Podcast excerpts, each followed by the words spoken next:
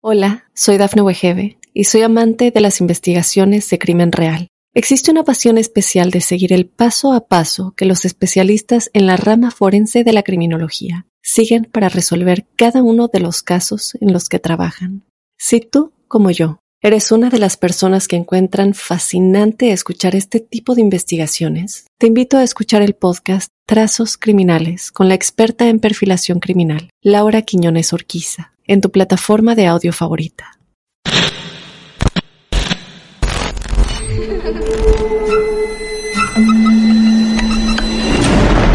Los seres vacíos nos observan. Hasta hoy se registran muchos reportes de actividad paranormal en él. Veo cosas que no puedo explicar. Hay alguien sentado en esa silla. Está aquí.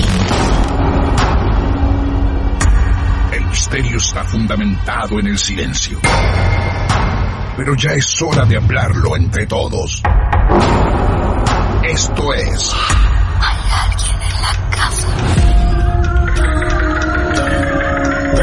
Martes de Misterio. Es divertido asustarse a veces, ¿no?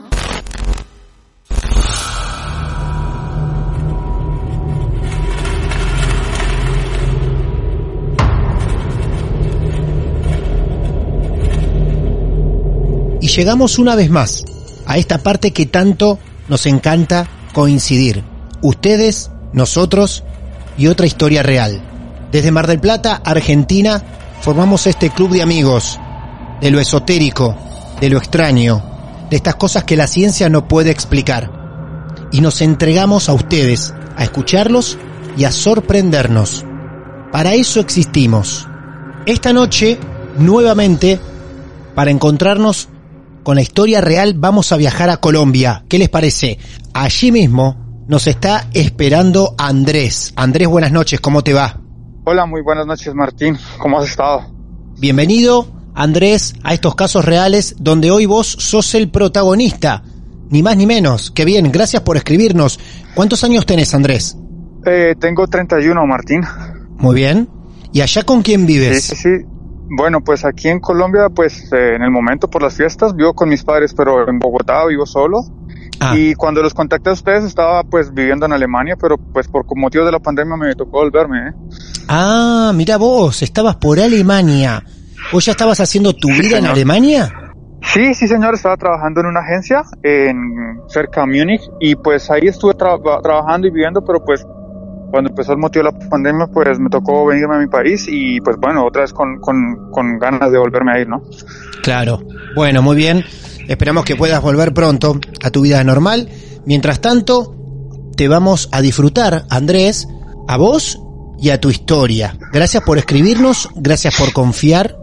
Te preguntamos, ¿tu historia ocurre a partir de cuándo? Bueno, Martín, eh, pues desde los 18 años, cuando estaba en el grado 11 en el colegio. Ajá. Eh, bueno, pues primero te, te, debo contar pues un poco sobre mi vida. Eh, bueno, pues mi papá aquí en Colombia era coronel de la policía y aquí en Colombia pues tú sabes que es un país que, que ha habido un conflicto armado y pues por tal motivo vivimos en zonas donde había mucha guerrilla y bueno. En fin, aquí la policía hace como las cosas del ejército, en algunas cosas. Y eh, pues en esos municipios donde viví siempre había como cierta cercanía con la brujería, ¿no? Aquí en Colombia, eh, hacia la parte sur, que vivimos en el Guaviare y eso, pues se habla mucho sobre la brujería y se habla muy, muy abiertamente. Tanto así que los policías amanecían con chupones, con, bueno, amanecían con muchas cosas que, que eran como irregulares, ¿no? Y bueno, así fue, ¿no? Así fue. Eh, siempre yo tuve como una fascinación por, por los temas paranormales. Cuando decís que amanecían con cosas raras, extrañas, ¿qué eran marcas? Mm, sí. eran marcas, eran marcas, chupones. No sé si, si en Argentina ustedes conozcan la palabra chupón. Bueno, sí. Aquí los policías decían que amanecían con chupones. Inclusive tú podías hablar con ellos y te decían como, mm, no, tratábamos de coger el fusil y no podíamos porque nos quedamos totalmente quietos, ¿no? O sea, no, no, no, no tenían facilidad ellos de moverse. Y, pasaba eso, inclusive a mi papá unas le pasó siendo subteniente, en, de hecho hoy casualmente estamos hablando eso con mi papá, y me decía, ¿no? Me decía que en un pueblo, que en un Puerto Nariño, algo así, eh, le pasó eso, ¿no? Tenía un dije, un Cristo y, pues le quitaron el Cristo, quedó totalmente quieto y amaneció con múltiples chupones. Entonces, aquí entre, entre los militares y, como la vida, la gente que anda en esa vida es muy normal, ¿no? Me, me asombra, disculpa que te vuelva a interrumpir y a los oyentes también, pero me asombra esto que decís que le pasa de forma particular a lo que son, a los que son militares, a los que son policías, ¿no? Sí, Martín. Aquí eso es muy, muy común. O sea, tú puedes, yo, o sea, si algún día vienes a Colombia, te, puedo invitar, porque estoy, quiero hacer un, proyecto, un libro, pues soy, hijo, como te dije, de un oficial. Sí. Y me gustaría sacar un libro de las historias, esas historias paranormales de nuestros policías y militares, y que eventualmente a mí me pasaron, pues porque, eh, como te voy diciendo, eh, pues esa misma vida me llevó a terminar en un colegio militar, ¿no? Aquí. Ah, claro, claro. Entonces, en, esa, en ese colegio, pues creo que pasé los mejores años, pero también eh, pasé mi peor experiencia eh, paranormal, ¿no? O sea, fue, fue algo que, que, pues la verdad, como que siempre que lo cuento me, me da un poco de miedo, ¿no? Pues por lo que pasó. Sí, claro. Eh, pues bueno, Martín, no sé si, si quieres, pues entramos en materia y te cuento. Estoy, ¿eh? la verdad que tengo que reconocer que estoy bastante sorprendido por la primera información que nos arrojás. Quisiera preguntar muchísimo más. Exactamente, ¿en qué lugar de Colombia es eso? No es en Bogotá lo de los policías y las brujerías, ¿no? No, no, no. ¿Es en dónde? Eh, mira, aquí yo te, voy a ser sincero, pues obviamente vives en Argentina, te tengo que contar algo de Colombia. Colombia eh, siempre hacia su parte de los llanos, que es el límite con Tidutu, con Venezuela, Brasil. Sí es la parte de la Amazonía, esas pocas partes que, alcanzan a estar pobladas se le dicen los llanos orientales. Los llanos orientales, bien. Orientales. Bien, Andrés, perfecto, muy bien. Esto no solamente me lo estás contando a mí, sino que se lo estás contando a un montón de gente que escucha de otras partes del mundo, así que eh, está bueno que nos ambientes y nos des casi una clase de geografía para poder entender esto, ¿no? Hablamos de los llanos orientales. Orientales. Bien, al límite con Colombia, sí señor. Bien, perfecto, al límite con Venezuela y con Brasil. Sí, y pues con el Perú, Colombia limita con claro. cuatro o cinco países. Sí. Bueno, con hacia esa parte tú puedes ir y literalmente si tú necesitas un trabajo te lo van a hacer. Sí, o sea, no sé si, si, si de pronto en la Argentina sale la brujería como las brujas que se transforman, ¿no? O sea, aquí en Colombia, eh, incluso en algunos municipios saben que hay una bruja, algo así, porque pues ven como el chulo, como, como un gallinazo y dicen son brujas, ¿sí me entiendes?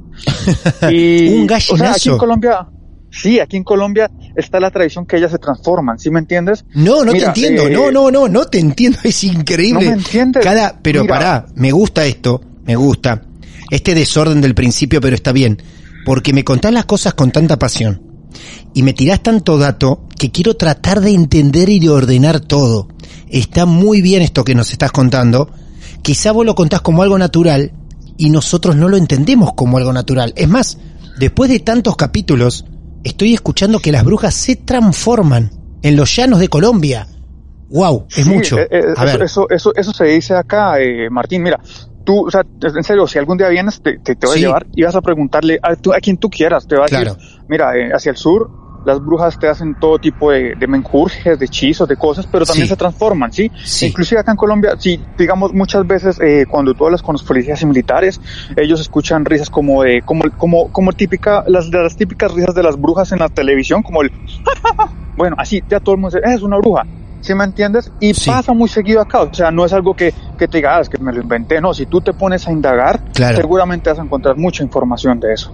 Te lo puedo asegurar. Muy bien, lo vamos a buscar entonces, ¿eh? vamos a buscarlo, los que estén escuchando en este momento, ahora, en vivo, pueden googlear, buscar llanos de Colombia, brujerías, brujas, transformación. Vayan, investiguen también ustedes, eso me gusta, perfecto. Sí, sí. Bueno, pues entonces, eh, ya haciéndote como, como se puede decir eso, como un énfasis, una, una entrada, pues bueno, ahora te, te, voy a contar mi historia, ¿no? Sí. Eh, bueno, como te dije, empecé, eh, pues yo siempre tuve fascinación por la vida militar y siempre quise, pero pues por motivos de la vida, no, mi vida, pues me llevó a otro lado y bueno, tuve la oportunidad de entrar en un colegio militar. Ajá. En este colegio, pues básicamente nosotros eh, teníamos que hacer un, pues como para hacerlo entender, un tipo de campamento, ¿sí? En el cual teníamos que poner a práctica, pues, eh, todos los conocimientos militares que nos, se nos habían enseñado, porque acá en Colombia es necesario y que, o sea, eh, eh, aquí en Colombia por el conflicto, pues todos tenemos que prestar el servicio militar. Entonces, bueno, eh, en ese caso, pues, eh, yo ya me encontraba en el último año del colegio y pues imagínate Martín que nos llevaron a un municipio que se llama Moniquirá, muy cerca del de donde vivían mis papás, que eh, se llama Chiquinquirá. Pasa que nos llevaron y bueno, nos dijeron, bueno, aquí va a ser el área de IVAC, el área donde vamos a estar. Y bueno, pues el, el que dio las instrucciones fue mi coronel, empezamos a armar todo y bueno, por la noche me tocó, imagínate tú, de, de relevante, ¿no? Entonces no sé tú, Martín, si alguna has estado debajo de los árboles por las noches, como tipo, que no sé, como cuando estás debajo de muchos, muchos árboles que no es la luna. Bueno, así mismo me tocó. Esa noche me tocó ser relevante a las 2 de la mañana. Entonces, eh, imagínate que me puse a caminar y llegué a un puesto que se le dicen puesto bruja. Llegué a este puesto y eh, había un muchacho que me dijo, mi brigadier, están asustando. Y yo le dije, ¿quién está asustando? No, que una bruja. Le dije, o sea, quédese ahí, o sea, como, como me estás hablando mierda, o sea, quédate ahí porque, pues, ¿qué bruja va a haber acá? El caso fue que, eh, eh, Martín, siempre pasaba algo, hasta que precisamente me tocó a mí estar en ese puesto dos noches después. Bien, escúchame, le dicen, le, me encanta con la pasión que estás contando esto y con la velocidad que lo estás contando. Eh, entiendo que lo estás viviendo y eso lo que muchas veces, quiero destacarlo, eso es lo que muchas veces a nosotros nos genera esa veracidad del relato. No está frente a mí contándolo como para verte los ojos, las expresiones, pero a veces los tonos, la ansiedad, la excitación demuestran esas historias que ustedes las vivieron como reales. Y Andrés hoy está viviendo otra vez esta historia. Fíjense con la aceleración que está contando y yo me estoy metiendo para tratar que se tranquilice porque viene a 10.000 por hora, nos regala unos datos que son sorprendentes y tenemos muchas ganas de saber más. Andrés, un segundo. Lo escucho hasta respirar. ¿Ustedes lo escuchan Andrés respirar? Es impresionante. Andrés, el puesto le dicen puesto bruja, a donde vos te tocaba relevar Sí, a tu compañero. Sí, señor, le dicen puesto bruja. ¿Por qué le decían puesto Sí, bruja? señor. Pasa que decían que aparecía una bruja, ¿no? O sea, Ah. pues, tipo, tú estás ahí y sentías que, que te golpeaban, que se reían, y bueno, básicamente a mí me pasaba eso, ¿no? Claro. Eh, digamos, bueno, eh, la noche que me tocó, pues fue como la noche en la que estoy ahorita, era bastante clara y fría. Eh, la luna estaba a tope. sí. Y pasa que, bueno, yo estaba ahí con mi equipo, eran las 2 de la mañana, relevé a mi compañero y pues Martín, empecé a sentir que a poquitos me golpeaban las piernas, ¿sí? Me Wow. golpeaban, me golpeaban y yo tenía una, una pequeña linterna, iluminaba y Martín, tú iluminas y no había nada, literal, o sea, era como si yo empezara debajo, como en tus piernas a golpearte Claro. y tú miras y ya no hay nada, o sea, bueno, listo puedes decir cosas del, del cansancio, he estado caminando todo el día, puede ser la maleta, puede ser las botas, pero bueno, eso que tú apagas la luz y al instante, Martín, volví a sentir que te golpeaban y te golpeaban. Entonces, traté de no darle como mucha importancia, pues traté de ser un poco lógico. Hola, soy Dafne Wegebe y soy amante de las investigaciones de crimen real. Existe una pasión especial de seguir el paso a paso que los especialistas en la rama forense de la criminología siguen para resolver cada uno de los casos en los que trabajan. Si tú, como yo, eres una de las personas que encuentran fascinante escuchar este tipo de investigaciones, te invito a escuchar el podcast Trazos Criminales con la experta en perfilación criminal, Laura Quiñones Orquiza, en tu plataforma de audio favorita. El golpe que vos sentías, el golpe que vos sentías en las piernas, era similar a que como si te estuvieran pegando con qué, con la mano, con Como haz de cuenta como si yo te estuviera pegando con tu, con, con las cuatro, con las cuatro yemas de, de la mano, te estuviera pegando en tu, en tus, en tus piernas, ¿no? bien. pero eran Bien. golpes como como como un aplauso, o sea, eran golpes que no eran tampoco ni muy duros ni muy suaves, pero pero era un golpe raro. Claro. Entonces, entonces, bueno, Martín, yo tenía un pequeño radio que mi mamá me había dado, como haz de cuenta, tipo tipo un dedo. Me puse un auricular en el en alguno de mis oídos y como y Martín pasó algo muy raro porque apenas me lo conecté te lo juro que a los 3, 5 minutos esta cosa se quedó sin batería. O sea, nunca lo había usado en la vida y lo usé y se, y se descargó a los 5 minutos, Martín. Eso estaba, que, vos lo tenías cargado eso, estaba seguro que estaba cargado. Martín, mi mamá me lo dio nuevo, o sea, ¿cuál era la, la como, por qué se iba a descargar en cinco minutos? Claro, claro. Entonces me puse a escuchar, me acuerdo mucho que inclusive me puse a escuchar una emisora aquí de, de, Colombia que se llama Rumba Stereo y me acuerdo mucho, Martín, que la noche estaba tan despejada que se apagó, se apagó este aparato y apenas se apagó Martín, yo pues a mí me puse a mirar las estrellas, Martín. Cuando observé, no me lo vas a creer, un chulo gigante, Martín. ¿Un qué? Grandísimo, un chulo, como un pájaro. Ah. Como, no sé, un pájaro grande negro. Sí. Muy, o sea, Martín era tan, tan, tan la, la oscuridad de ese animal, Martín, que, que literalmente observaba que, está, que era más oscuro que la misma noche. Y se, y se burlaba como yo te digo, como las brujas. Ajá me dio, o sea, Martín, me dio tanto miedo que tuve que abandonar el puesto. No. claro, el otro día, Martín, es que literal, o sea, me, me dio muchísimo miedo, Martín. Claro. Porque se reía como las brujas y, y, se daba, y daba vueltas alrededor de la copa de un árbol, del árbol que le decíamos puesto oruja. Y daba vueltas y vueltas. Y no, Martín, yo abandoné el puesto porque eh, literalmente, me, o sea, lo que vi no, no sabía cómo expresarlo, porque era algo Martín gigante, era muy, muy grande con ojos rojos, muy grande. Ah, ojos rojos también. Sí, sí, sí, como te estoy diciendo, Martín, tenía claro. los ojos rojos y esto, lo que te digo, era como un chulo que volaba alrededor de la copa del árbol. Yo abandoné mi puesto, Martín, lo tuve que abandonar porque, porque realmente me dio miedo. Y mis compañeros siempre decían como, ay, ahí asustan, ahí asustan, ahí asustan. Y Martín, por las noches todos teníamos algo que contar, ¿sí? O sea, no era yo, era toda mi, era toda mi compañía, eran todos mis compañeros que siempre decían algo. Incluso, Martín, una noche estábamos cerca a un riachuelo con, con un compañero y yo estaba eh, hacia una esquina y él estaba hacia la otra. Yo estaba con, pues, teníamos fusiles con, con munición de fogueo y eh, Martín, eran, di tú, como las 7 de la noche, 8 de la noche, ¿no? Y Martín empezamos a sentir que al otro lado del riachuelo nos estaban moviendo las ramas. Entonces yo en eso pensé, eh, puede ser un plan de defensa o, o, algo, ¿no? Entonces me le acerqué a un compañero y le dije, oye, me jura, allá al otro lado creo que hay movimientos. Entonces él me dijo, nos fuimos los dos, Martín. Y bueno, Martín, nos quedamos ahí quietos los dos con, con el fusil. Me pasa que mi compañero, el que te digo, me jura, él siempre ha sido del campo.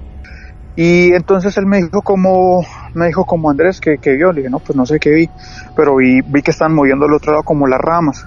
Entonces él me dijo, bueno, pues debe ser que nos van a hacer un plan de defensa, un plan, pues mirar que Martín seguían y seguían. Entonces a nosotros nos dieron la orden que cuando sintiéramos algo nos identificáramos como tropas del ejército. Entonces dijimos, alto el santo quien vive para que nos lanzaran el santo y seña. Nos, no nos decían nada. Volvimos a lanzar el santo y seña y nunca nos contestaron. Martín, no sé si has estado en algún riachuelo o sepas que es un riachuelo. Sí tú sabes que son ríos que si tú te metes, pues sí. literalmente el agua no te llega mucho. Claro. Martín sí, sí. pasó una sombra negra, tan negra, tan rápido, pero supremamente rápida, que pareció que el agua se hubiera partido en dos. ¡Wow! ¿Sí me entiendes? Sí. O sea, pasó una sombra negra, re negra, Martín. O sea, no, no, o sea, no, no sé cómo expresártelo. Pero era tan negra que pasó tan cerca al río que pareció que hubiera pasado una lancha rápida. Claro. Mi compañero al ser del campo me dijo, varón, eso es una bruja, véntele la madre. Entonces le pasé y le dijo, puta, así, a tratarla mal, ¿no? Y yo como, es real, o sea, pues, eh, y entonces él me decía, es que en el campo nosotros tratamos así a las brujas porque ellas siempre eh, se aparecen así, o sea, eso es como asustarnos. Y Martín, tú por las noches cuando te acostabas a dormir sentías pasos, sentías que te tiraban las carpas, habían compañeros que les tiraban las carpas. Wow. Y no sabíamos qué era, ¿no? Wow, o sea, estamos hablando las... estamos hablando de un campamento militar. Sí, sí, ¿no? señor, un campamento claro. de, estudiantes militares, claro. pues, de colegio militar, claro. donde siempre nos pasaban cosas. Y no solamente éramos nosotros, Martín, también los, los, los cuadros decían como quién, que habían sentido pasos, que habían, entonces, fue tanta la cosa que el señor coronel al otro día nos dijo como, bueno, vamos a hacer una movilización. La movilización la hicimos de noche, Martín. La hicimos tío 11, 11 o 12 de la noche, llegamos a nuestro punto de, de ubicación, al nuevo punto, y allá esto, bueno, armamos el área de vivac, nos cuadrábamos, bueno, los centinelatos, y me tocó, fui tan de buenas que después de que cruzamos un río, pues me tocó a mí llegar a hacer centinela. Entonces, eh, bueno, me tocó hacer centinela, Martín, y Martín pasaba algo muy curioso, y era que eh, cuando, en el puesto que yo estaba había mucha hojarasca. Ah, perdón, Eh, ¿había mucha qué? Martín, hojarasca, o sea, como, eh, las hojas cuando se secan sobre el, sobre el pasto, sí. empiezan a sonar, ¿no? Tú sí, empiezan, y obviamente sientes, bueno. Claro, van, vos vas caminando y van crujiendo las hojas, secas. Exactamente, sí, bien, señor. Bien, bien. Bueno, Martín, esa noche me tocó a mí, entonces, Martín, yo sentía que se me acercaban y se me alejaban. Se me acercaban y me alejaban y me tiraban piedritas, Martín. Y, y era así toda la noche, toda la noche, empezó así. Hasta que hubo un momento otro, Martín, no sé qué fue lo que pasó, y se calmó, se calmó, pero toda la noche era como yendo y viniendo, yendo y viniendo, y, Martín, inclusive a un puesto sí le metieron un susto porque se escuchó un grito durísimo, Martín, o sea, como, ah, todos, entramos como en plan de reacción cuando dijeron que no, que esto, ¿cómo es que se llama? Ah, una compañera, un compañero, no me acuerdo el nombre, sí. supuestamente había visto a alguien sin cabeza, supuestamente. No. O sea, no, no sé qué fue lo que ella vio, Martín, ¿sí? pero quedó tan privada, tan privada que tuvimos que, buscar que la sacaran a un municipio para que le pudieran dar primeros auxilios, porque quedó totalmente privada, Martín. ¿Quedó, perdón? ¿Quedó privada? Privada, asustada. O asustada. Sea, no, no, o sea, no, no reaccionaba. Tú la mirabas a los ojos y era como tener los ojos totalmente perdidos. No, para, para, para. Por favor, Andrés. Hola, soy Dafne Wegebe y soy amante de las investigaciones de crimen real. Existe una pasión especial de seguir el paso a paso que los especialistas en la rama forense de la criminología siguen para resolver cada uno de los casos en los que trabajan. Si tú, como yo, eres una de las personas que encuentran fascinante escuchar este tipo de investigaciones, te invito a escuchar el podcast Trazos Criminales con la experta en perfilación criminal, Laura Quiñones Orquiza, en tu plataforma de audio favorita. Estamos hablando que una compañera tuya, compañera. Sí, señor. De la escuela militar, en ese campamento, en una recorrida nocturna en un puesto, pega un grito. Sí, señor. Llega a decir, lo único que llega a decir que vio como alguien sin cabeza y queda así, obnubilada, eh, perdida, perdida. Totalmente ida, totalmente ida, Martín. ¿Y dónde la llevan a un centro para asistirla? Sí, claro, Martín, porque es que no sabíamos qué hacer. O sea, nosotros tratamos de, de, ya me acordé el apellido, le decíamos Cortés, Cortés, reaccione.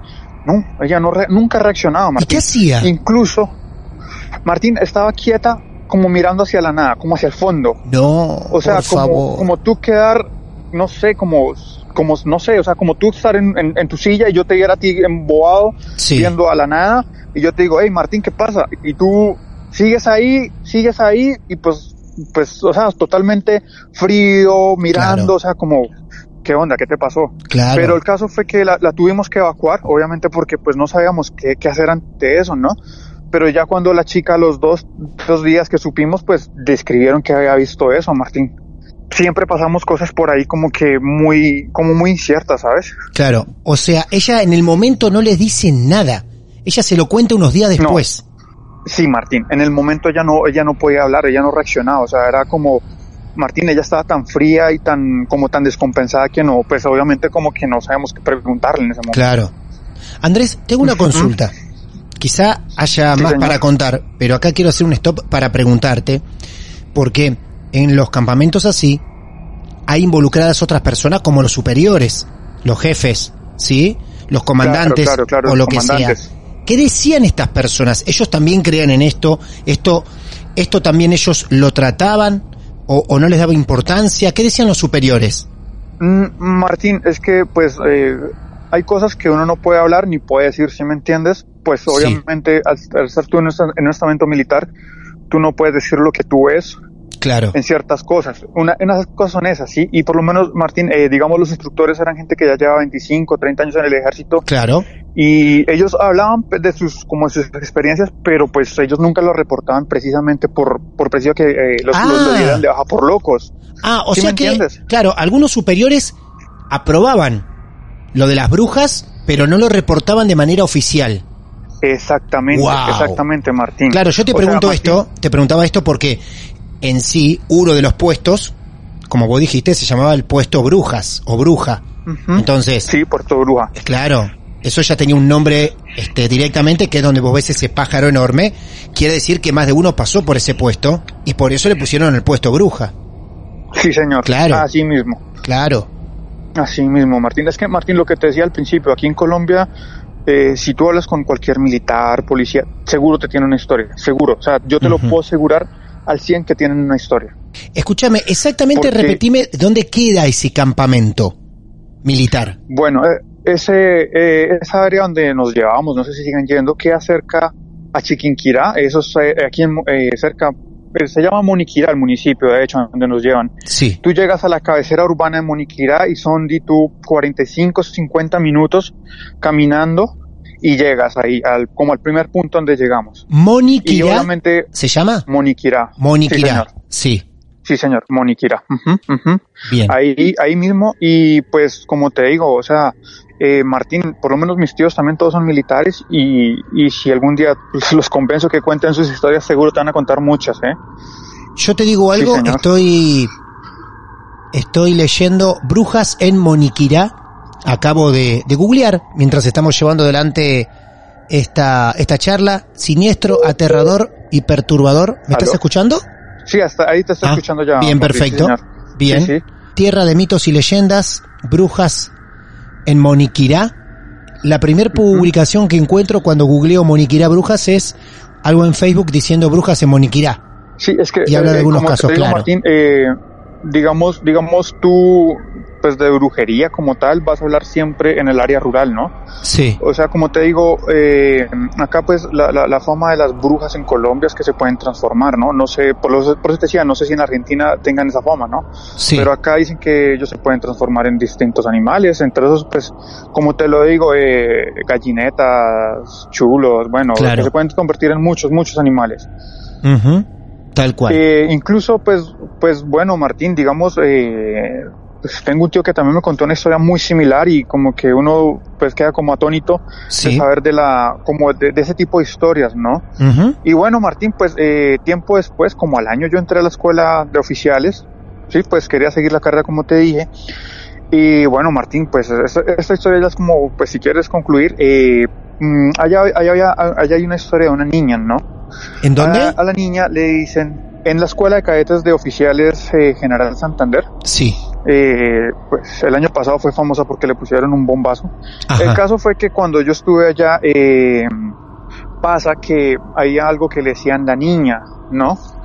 Y decían que la niña eh, había sido la hija de un carabinero que habían matado durante la revuelta de 1946-45 cuando ocurrió el Bogotazo. Sí. Entonces resulta que en el alojamiento en el que yo estaba se hablaba mucho de la niña. Tanto así que Martín, una noche, eh, un compañero en ese entonces teníamos teléfonos, pues no de estos smartphones, sino teléfonos un poco más antiguos. Según él había grabado la, como el chillido de la niña. Wow. Y pues no sé si sea cierto. O sea, no sé si era cierto. Obviamente sí se escuchaba como, como el como la, la, psicofonía, si se puede decir así. Sí. Pero bueno, Martín, el caso fue que eh, una noche me tocó a mí de imaginaria. El cadete imaginaria es el que le toca cuidar el sueño de sus compañeros en el alojamiento de ITU desde las 12 a 3 de la mañana. Ajá. Sí. Y pasa que eh, nos tenían prohibido ir a los baños. Entonces, imagínate, Martín, que en esas de, en una de esas yo me fui hasta, hasta el baño para mirar que no hubiese nadie en el baño. Y Martín, cuando en, eh, ahí habían unas, como unos vidrios, unos espejos, yo llegué y pues no sé por qué diablos llegué a verme en un espejo. Cuando vi, o sea, entre el espejo y el este, vi que había alguien dentro de un baño. Entonces yo le dije, como, repórtese quién es, o si no, lo, lo escribo en el, en el libro, pues para informarlo. Claro. Y no, pues no, no, no había nada, Martín cuando de un momento a otro sentí que cerraron tres a cuatro puertas de los de las letrinas. Durísimo, durísimo, Martín. Muy, muy duro, Martín. Muy duro, Martín. Tanto así que yo me salí, pues salí corriendo, obviamente, y, anoté que, que, había pasado algo en, el, en los baños. Cuando llegó el oficial de servicio, un teniente, pues me le reporté a mi teniente para informarle que ocurrió esto en el alojamiento.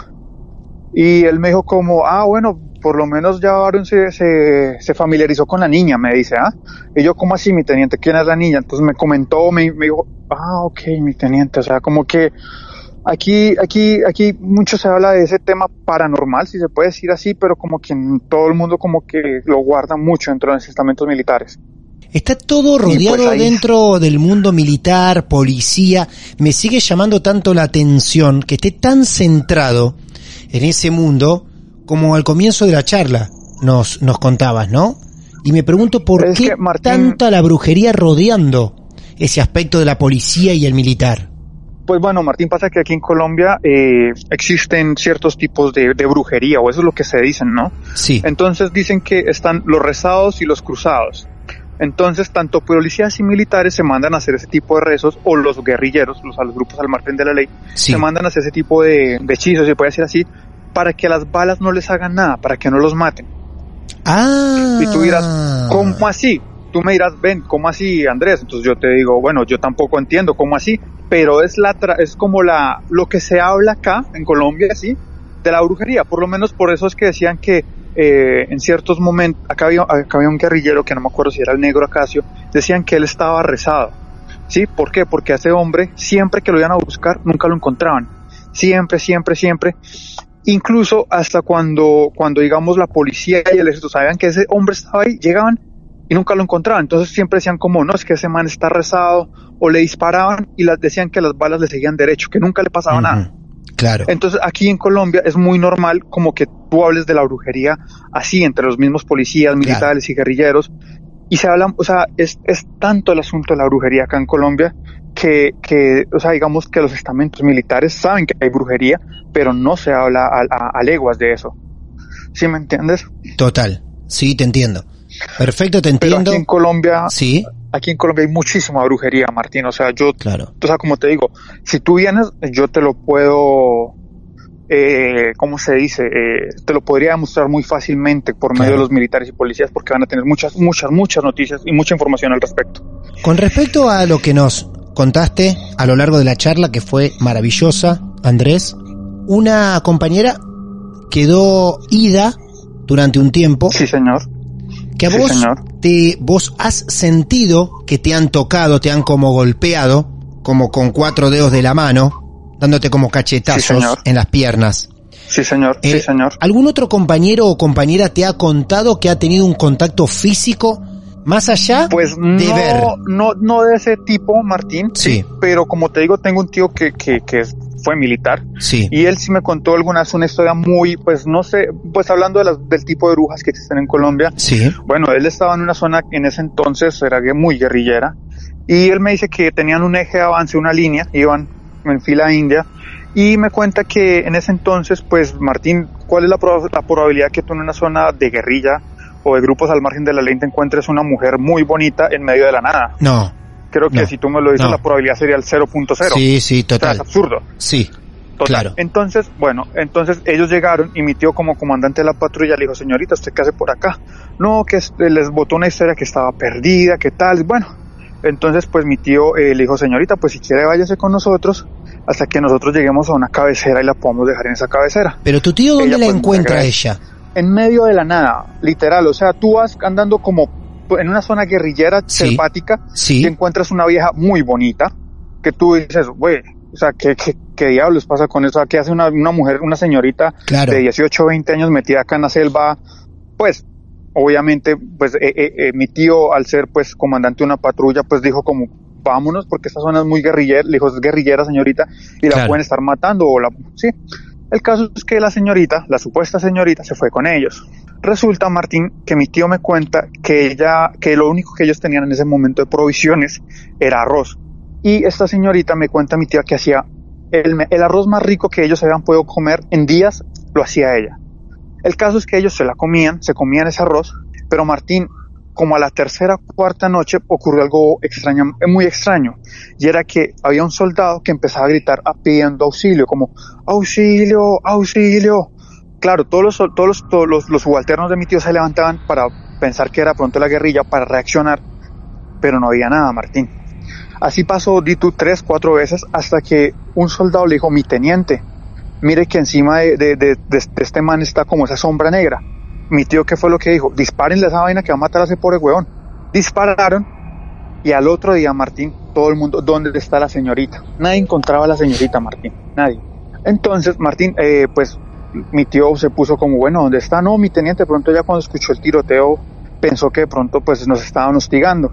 Bueno, el caso es que ellos siguieron su marcha. Martín, al otro día, me cuenta mi tío que encontraron en la mitad de un sembradío, de no sé de qué, encontraron las ropas de la señorita quemada Entonces los soldados decían, mi teniente, es que esa vieja era una bruja, era una bruja. Y todos decían que era una bruja. O sea, hasta ese punto sacan Colombia, Martín. Claro. O sea, no solamente, no solamente la vieron tu tío más el resto del equipo, de sino, los sino que hablaron y hasta comieron porque ella se queda un tiempo con ellos y ellos y ella les empieza a cocinar. Sí, señor. Qué increíble. Qué increíble. Ella les empezó a cocinar, Martín. Pues es que Martín, de hecho, eh, hoy fue muy, muy, muy cómico el asunto porque al almuerzo nos pusimos a hablar con mis papás y llegó el tema de la brujería como, como de la nada, ¿no? Pues que estábamos con un tío y pues Martín, de hecho, pues hasta ahorita, mira que hoy me enteré, para, votarte ese dato, hoy me enteré que, que cuando estábamos en San José del Guaviare, había una señora que hacía, que pues, era la que cocinaba para todo el comando de la policía y como que los policías le decían a mi mamá como, doña Gloria, si la señora Yolanda usted le da comida o a mi coronel, no le reciban porque ella es bruja. Qué bárbaro. O sea, qué increíble. en Colombia es algo muy loco, muy loco. Claro. Qué increíble. Qué presente, qué presente está el término bruja. Qué presente. en Colombia es, es tremendo. O sea, probablemente la historia que te conté no, no, no es de fantasmas ni eso, pero sí es de algo que, que acá en Colombia es muy real, ¿no? Que se siente que es muy real en Colombia. Sí, sí. Total, total. Sí, señor. Bueno, Andrés, la verdad que sigo admirado todavía con la pasión que nos contaste la historia, con el realismo que la estás volviendo a, a vivir y se nota a la distancia, a través de este llamado, tu tono de voz se nota y estuvimos con vos en ese campamento, en esas guardias, en esas noches, porque lo contaste tan apasionadamente que fue más real que nunca. Gracias Andrés por confiar en nosotros por querer contarnos tu historia. Nos encanta recibir historias así y ha sido un placer escucharte. Vale, Martín, muchas gracias. Que ojalá sigas con ese excelente programa porque es la única entretención que tengo cuando trabajo. Pero son historias que, que realmente me apasionan mucho y para adelante, mi hermano. Y un saludo a todos los, los a todos los, los, a todos los que nos escuchan, Martín. Muchas gracias por todo. Muy bien, Andrés. gracias por la oportunidad. Por favor, a vos. Muchas gracias. Te mando un gran abrazo desde Argentina. Saludamos a Colombia. Vale, Martín, un abrazo también para la Argentina y bueno, pues los, yo se los conocí en Alemania y seguramente algún otro latino en otro país los estará escuchando. Muchas gracias, un abrazo Andrés. Vale, un abrazo Martín. Vaya historia. Y reitero, con la pasión que Andrés nos contó su caso. Brujas en un campamento militar. ¿Qué les parece? Qué historia, ¿eh? No nos dejamos de sorprender en cada capítulo que nos encontramos. Para nada. Sus historias son bienvenidas. Nos alimentamos de casos reales. Si vos tenés tu pequeña o gran historia vivida, esa que es tan inexplicable como la de Andrés, nos escribís, nos buscás en redes sociales, arroba martes de misterio. Estamos en Instagram, estamos en Facebook, en Twitter, nos podés mandar un mail personal, martesdemisterio arroba gmail.com y simplemente nos decís que tenés tu caso para contar. Mi nombre es Martín Echevarría y seguramente dentro de muy poco tiempo nos va a unir otra historia real. Buenas noches. A veces es bueno tener miedo. Martes de Misterio. Hola, soy Dafne Wegebe y soy amante de las investigaciones de crimen real. Existe una pasión especial de seguir el paso a paso que los especialistas en la rama forense de la criminología siguen para resolver cada uno de los casos en los que trabajan. Si tú, como yo, eres una de las personas que encuentran fascinante escuchar este tipo de investigaciones, te invito a escuchar el podcast Trazos Criminales con la experta en perfilación criminal, Laura Quiñones Orquiza, en tu plataforma de audio favorita.